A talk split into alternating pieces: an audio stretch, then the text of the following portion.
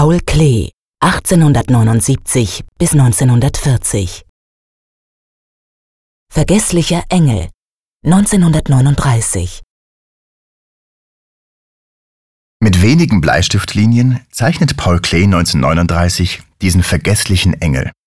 Es ist eine von über 35 Engelsdarstellungen aus den letzten Lebens- und Schaffensjahren des Künstlers.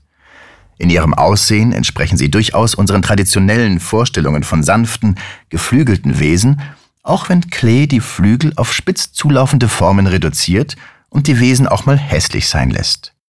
Klees Engel sind aber keine Lichtgestalten oder christlich-himmlische Wesen, wie sie die Kunstgeschichte seit Jahrhunderten oder Jahrtausenden kennt. Vielmehr sind seine Engel etwas mehr bei uns als in einer himmlischen Sphäre, irgendwo in einer Zwischenwelt. Sie sind menschlich geworden und Klee benutzt sie wohl eher, um auf all die menschlichen Stimmungen, Charaktere und Eigenheiten zu verweisen. Unsere guten Seiten spricht Klee genauso an wie unsere Mängel. Oft haben die Engel etwas kindlich Unschuldiges an sich, sind noch nicht ganz fertig oder sind noch in Ausbildung. Wo diese Ausbildung und Entwicklung hinführt, lässt Klee offen. In seiner bildnerischen Gestaltungslehre erwähnt Klee einmal, der Mensch ist nicht fertig. Man muss in Entwicklung bleiben, offen sein, auch im Leben gehobenes Kind, Kind der Schöpfung, des Schöpfers. Der vergessliche Engel ist einer der ausdrucksstärksten und zauberhaftesten Engel aus dem Schaffen von Klee.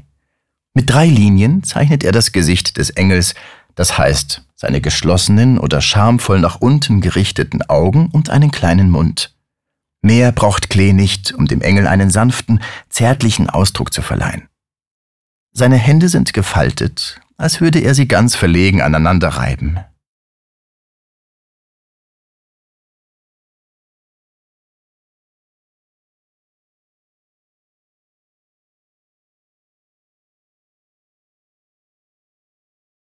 Besuchen Sie das Zentrum Paul Klee, Bern und sehen Sie die Werke im Original und laden Sie unsere Gratis-App Museen Bern aus dem App Store herunter.